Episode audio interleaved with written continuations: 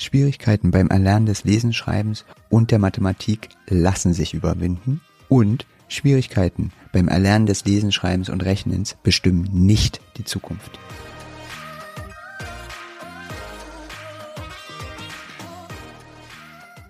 Herzlich willkommen zu dieser Folge deines Lieblingspodcasts Potenzialfrei. Stark mit Leserechtschreibschwäche und Rechenschwäche. Danke, dass du so treu diesen Podcast zuhörst. Für heute habe ich mir wieder mal keinen Gast eingeladen und möchte auf eine Frage eingehen, die mich jetzt die letzten Wochen wieder extrem begleitet hat durch die ganzen Beratungsgespräche, die ich hatte. Und zwar treffe ich fast in jedem Beratungsgespräch auf die Schuldfrage. Und das werde ich heute etwas besprechen.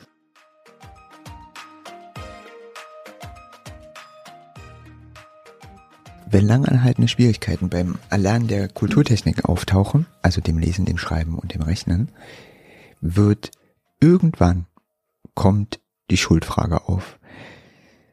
Die letzten Wochen war ich sehr, sehr schockiert bei den Beratungsgesprächen, die ich hatte, weil ganz viele Eltern Tränen in den Augen hatten und sich gefragt haben, ob sie schuld daran sind, dass ihr Kind die langanhaltenden Lernschwierigkeiten bei einer der Kulturtechniken einfach zeigt.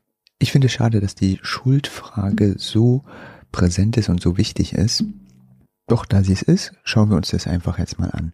Wer kann denn Schuld haben? Also die häufigsten Antworten und Erklärungsversuche, die ich zu hören bekomme, sind zuerst die Eltern selber, Schule, es ist genetisch, irgendwas mit dem Gehirn. Zunächst einmal möchte ich dir den Druck nehmen. Niemand ist schuld. Nicht ein Umstand alleine ruft die Schwierigkeiten beim Erlernen der Kulturtechniken hervor. Meist ist es eine Kombination aus diversen Faktoren. Denn wenn die Schuldfrage so ganz einfach zu beantworten wäre, wäre es ja auch viel einfacher, den Entwicklungen dieser langanhaltenden Lernschwierigkeiten entgegenzuwirken.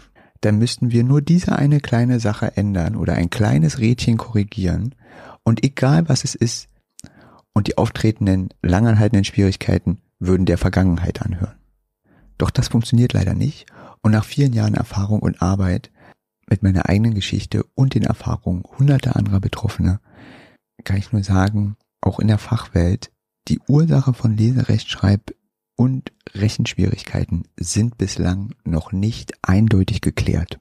Von der Deutschen Gesellschaft für Kinder- und Jugendpsychiatrie, Psychosomatik und Psychotherapie wird in einer Studie aus dem Jahr 2015 von einem Auftreten von ungefähr drei bis acht Prozent im Bereich der Leserechtschreibstörung gesprochen.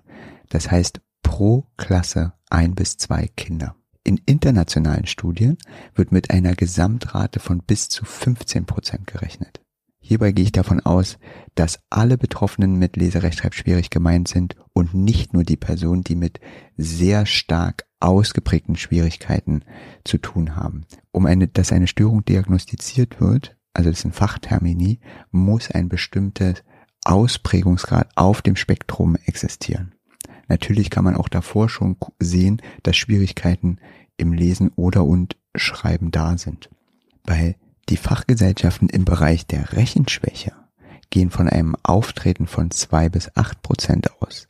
Das heißt auch hier, dass im Schnitt pro Klasse 0,6 bis zwei Kinder betroffen sind. Und in diesen Betrachtungen sind Kinder, die in beiden Bereichen langanhaltende Schwierigkeiten haben, nicht enthalten. Also das muss man auch im Kopf haben. Es gibt Personen, die haben im Bereich Lesen und Schreiben und Rechnen Probleme. Nicht beachtet wird gerade bei dem, was ich gesagt habe, ähm, wie es sich bei den Erwachsenen behält. Ich vermute, dass aus dieser Nichtbetrachtung oder des Nicht-Erwähnen äh, der Glaubenssatz kommt, dass es nur jüngere Betroffene gibt und sich die Probleme im Erwachsenenalter irgendwie verwachsen.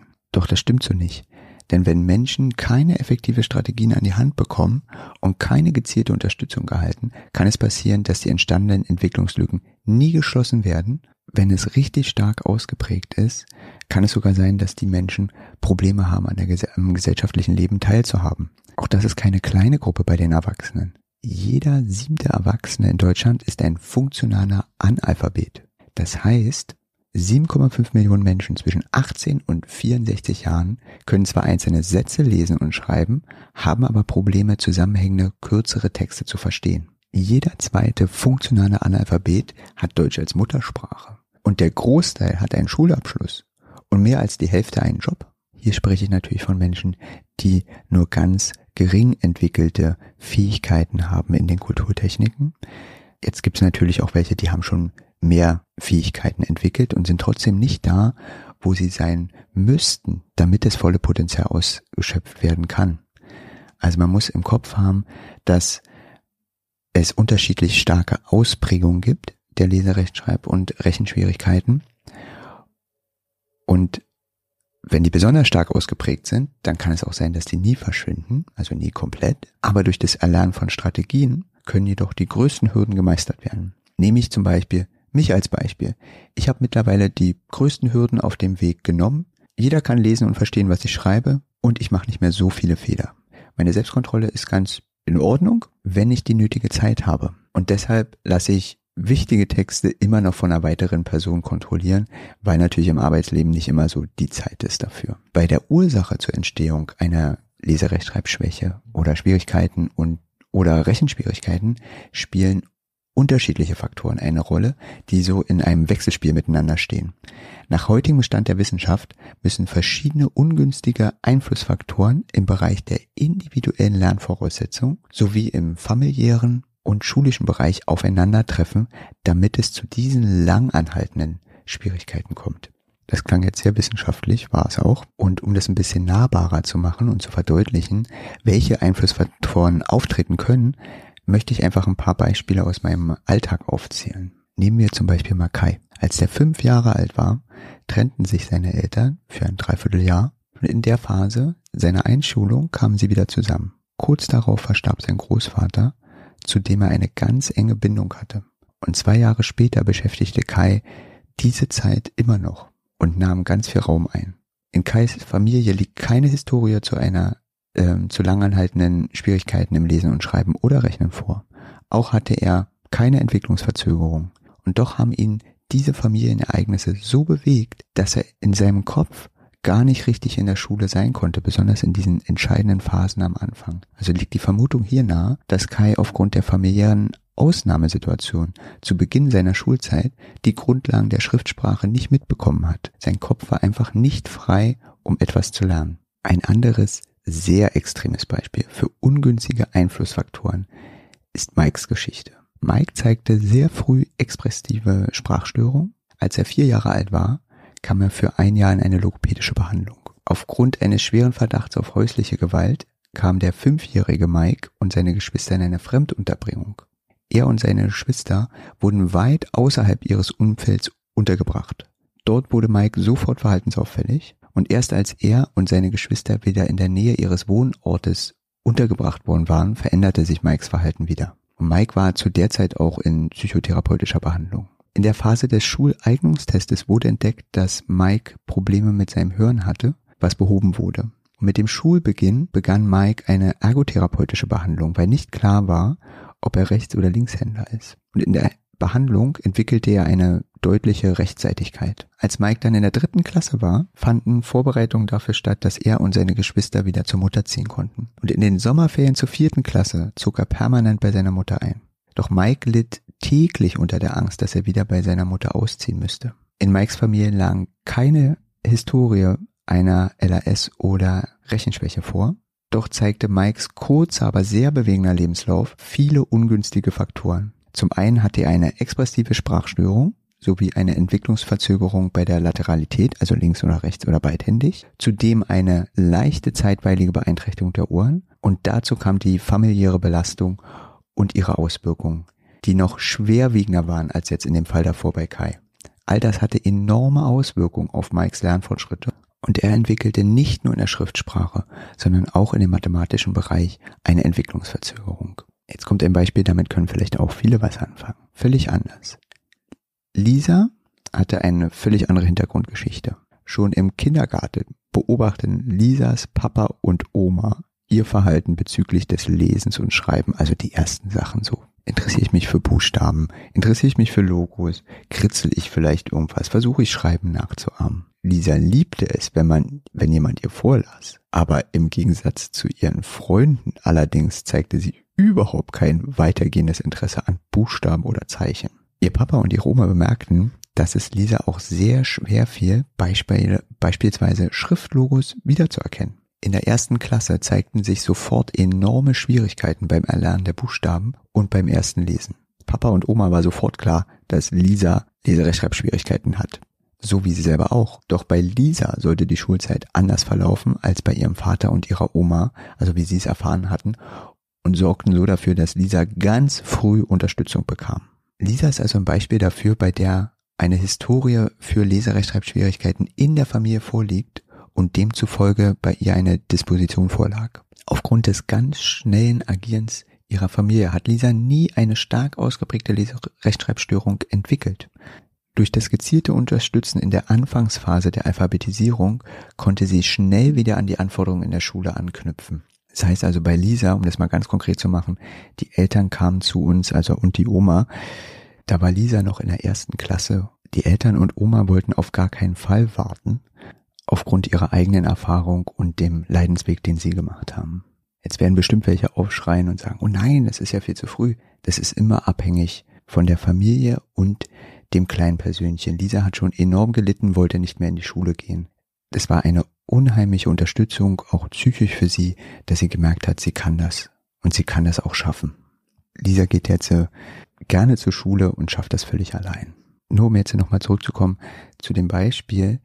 Also selbst wenn bei den Großeltern und Eltern Schwierigkeiten im Lesen, Schreiben oder Rechnen vorliegen, bedeutet das nicht zwangsläufig, dass die Kinder auch betroffen sind. Es kann sein, es muss aber nicht. Bei meinem nächsten Beispiel, bei Jasse, da kamen andere ungünstige Einflussfaktoren im schulischen Bereich zum Tragen. Sein Schulstart verlief aus der Sicht des Vaters völlig normal. Yasser hatte eine ganz liebe Klassen- und Deutschlehrerin, aber diese erkrankte ganz, ganz schwer, als er in der zweiten Klasse war. Und aus diesem Grund hatte Yasser in der zweiten Klasse über Monate hinweg keinen durchgängigen Deutschunterricht. Vertretungsweise kamen immer wieder unterschiedliche Lehrkräfte, die zum Teil zum auch gar kein Deutsch unterrichteten. Zu Beginn des zweiten Halbjahres der zweiten Klasse bekam Yasser eine neue Klassen- und Deutschlehrerin. In der dritten Klasse bekam Yasser erneut eine neue Klassen- und Deutschlehrerin. Durch diesen Wechsel fiel erst Mitte der dritten Klasse auf, wie groß die Lernrückstände von Yasser tatsächlich waren.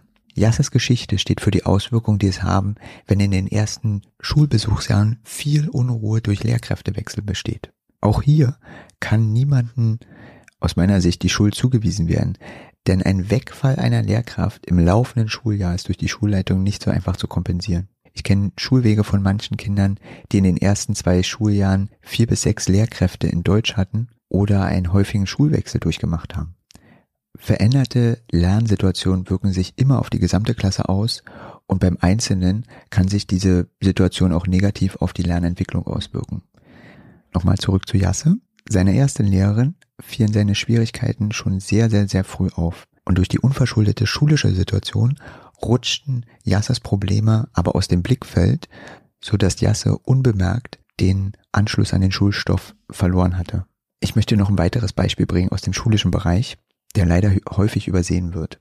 Da nehme ich Melina als Beispiel. Also die freute sich auf das Schreiben lernen und nach nur ein paar Wochen in der Schule wollte sie jedoch nichts mehr damit zu tun haben. Das von ihr vorher heiß geliebte Vorleseritual am Abend lehnte sie völlig ab. Vorher war es ihr eine große Freude gewesen, wenn Mama oder Papa vorlasen und mit dem Zeigefinger hat sie dann immer unter den gerade vorgelesenen Wörtern entlang gestrichen. Das machte sie nicht mehr. Und ein Gespräch mit der Lehrerin ergab, dass Melina sich auch in der Schule verweigerte. Melina sagte fortwährend, ich kapier das nicht. Sie kam in den Förderunterricht und die Lehrerin war sehr bemüht, Melina den Spaß am Lesen wieder zurückzugeben. Doch alles brachte keinen Erfolg. Ende der zweiten Klasse hatte Melina so den Anschluss verloren, dass entschieden wurde, dass sie ein Jahr länger in der zweiten Klassenstufe verbleiben sollte. Schon während der Förderdiagnose, die wir bei Melina durchgeführt hatten, gab es erste Anzeichen, dass die Lehrmethode Schreibe, was du hörst, die bei ihr angewendet wurde, einfach nicht die passende war. Sie verwendet die, die Methode konsequent an, zum Beispiel bei Fahrrad, also ohne H und nur mit einem R. In der Lerntherapie wurde mit einer anderen Lernmethode dann mit Melina gearbeitet und relativ schnell erarbeitete sich die Grundlagen in der Schriftsprache. Und das abendliche Vorleseritual wurde nach Jahren wieder aufgenommen, aber jetzt liest Melina vor. das ist einfach nur ein Beispiel von ganz, ganz vielen. Nicht jede Lehrmethode passt für jeden Menschen. Und das ist keine Kritik an der sehr zugewandten Lehrerin von Melina oder anderen Lehrkräften. Denn gerade in größeren Klassen kann es schnell passieren, dass Lehrmethoden nicht für alle Kinder gleichermaßen passen. Die vorhergegangenen Beispiele stehen exemplarisch für ganz viele individuelle Wege und zeigen einfach nur einige Gründe auf, wie es zu den Schwierigkeiten beim Erlernen des Lesen, Schreibens und Rechnens kommen kann. Außerdem ist davon auszugehen, dass die Auswirkungen der Pandemie ebenfalls dazu beitragen, dass es zu vermehrt ungünstigen Einflussfaktoren auf die Lernentwicklung von vielen Kindern und Jugendlichen gegeben hat. Diese Auswirkungen werden noch ganz, ganz lange zu spüren sein. Das bedeutet unter anderem, dass Kinder und Jugendliche, die sonst durch die vorhandenen Fördermechanismen im Schulsystem keine ausgeprägte, schwere Leserechtschreibschwierigkeiten oder ausgeprägte Rechenschwierigkeiten entwickelt hätten, jetzt zusätzlich gefährdet sind und immer noch sind, eben diese langanhaltenden Schwierigkeiten äh, zu entwickeln. Oder sie haben sie bereits entwickelt. Bei uns tauchen zum Beispiel vermehrt auch Kinder auf, die waren in der Kindergartenzeit. Und da merkt man einfach, dass die Voraussetzung, um überhaupt die, die Schriftsprache und das Rechnen zu meistern, gar nicht genügend entwickelt sind, weil das wird einfach im Kindergarten mitgemacht. Nochmal zurück zu den Schulkindern. Durch die Phasen des schulischen angeleiteten Lernens zu Hause fielen mögliche Schwierigkeiten beim Entwickeln der Lese- oder und Rechtschreibkompetenzen und Rechenkompetenzen nicht so schnell auf, da die enge Begleitung durch Lehrkräfte fehlte. Insbesondere die Lücken in den Grundlagen unserer Kulturtechniken, Lesen, Schreiben und Rechnen, die in den ersten Schuljahren gelegt werden, sollten, wirken sich massiv auf die folgende Entwicklung aus. Unzureichende Lese- und Rechtschreibkompetenz, aber auch Rechenkompetenz behindern die weitere Schullaufbahn. Außerdem erhalten diese Kinder mit einer sehr niedrigen Rechtschreibleistung zumeist auch nur eine Hauptschulempfehlung. Im weiterführenden Leben reduzieren Rechtschreibfehler in Bewerbungsschreiben die Chancen eines Bewerbers im Berufsleben. Wie ich vorher schon mal kurz gesagt habe, in meinem Alltag begegne ich verstärkt Kindern, bei denen auffällt, dass pandemiebedingt die Kindergartenzeit fehlte und sie deshalb schon in den ersten Jahren Probleme haben, in der Schule mitzukommen. Ich möchte hier einfach mal nur ein paar elementare Grundlagen aufzählen, die diesen Kindern fehlen. Muster erkennen, weiterführen, Unterschiede und Gemeinsamkeiten in Bildern erkennen, sich leicht orientieren können, Begriffe und deren Bedeutung wie zum Beispiel von links, dahinter, darüber erkennen, mit dem Pinsel malen, kleine Zeichen nachmalen, ausmalen und so weiter. Das sind so vermeintliche Kleinigkeiten, aber die braucht man und die führen uns hin zum Erlernen des Lesens, Schreibens und Rechnens. Ich gucke gerade auf meine Notizen und komme an einen Punkt, der mir selber sehr, sehr wichtig ist, weil ich in dem Bereich ganz viel arbeite wie ja schon einige wissen, arbeite ich viel mit Kindern und Jugendlichen, die mehrsprachig sind oder oder und in mehreren, mehreren Kulturen aufwachsen. Also es handelt sich dabei um junge Menschen, deren Familie- und Community-Sprache nicht Deutsch ist, aber deren Bildungssprache Deutsch ist. Oder junge Menschen, deren Familien- und Bildungssprache Deutsch ist, aber die Umgebungssprache ist eine andere Sprache. Oder Heranwachsende, deren Familie Deutsch ist und ihre Bildungs- und Umgebungssprache jedoch nicht Deutsch ist. Gleich vorneweg, Mehrsprachigkeit an sich ist kein Grund dafür, langanhaltende Schwierigkeiten im Lesen, Schreiben oder Rechnen zu entwickeln. Doch auch wenn die Mehrsprachigkeit kein Grund ist, die Schwierigkeiten zu entwickeln, ist sie oftmals ein Grund dafür, dass nicht genau hingeschaut wird. Leider wird zu schnell angenommen, dass die geringen Kenntnisse der deutschen Sprache zu den gezeigten Schriftsprachergebnissen führen und es wird nicht geguckt, was denn dahinter noch liegt. Auch bei Schwierigkeiten in den mathematischen Bereich wird gern der Aspekt der Mehrsprachigkeit vergessen. Bei Kindern, deren Community- und Familiensprache nicht ihre Bildungssprache ist, kann es passieren, dass sie Konzepte der Mathematik nicht schnell genug nachvollziehen können, um in der Schule mitzuhalten. Das kann auftreten, weil die Fachsprache der Mathematik auf die Alltagssprache aufbaut. Wenn die sich einfach nicht verknüpfen können, benötigen Kinder einfach an dieser Stelle mehr Unterstützung, um ihre Sprachkenntnisse an der Stelle zu erweitern. Da da aber weniger darauf geachtet wird und es erst viel später auffällt, dass die Kinder gar nicht verstehen, was da passiert, ist einfach die Lücke schon so groß und dann spricht man schon von Rechenschwierigkeiten, also langanhaltenden Rechenschwierigkeiten. Ich werde in einer anderen Folge mal spezifisch auf Mehrsprachigkeit eingehen. Ich möchte heute eigentlich noch mal kurz auf einen Glaubenssatz zu sprechen kommen, den ich auch häufig begegne, und zwar, das Glauben, dass Menschen, die Schwierigkeiten haben oder langanhaltende Schwierigkeiten im Bereich der Kulturtechnik, und wir reden nur vom Erlernen der Kulturtechniken, als dumm gelten.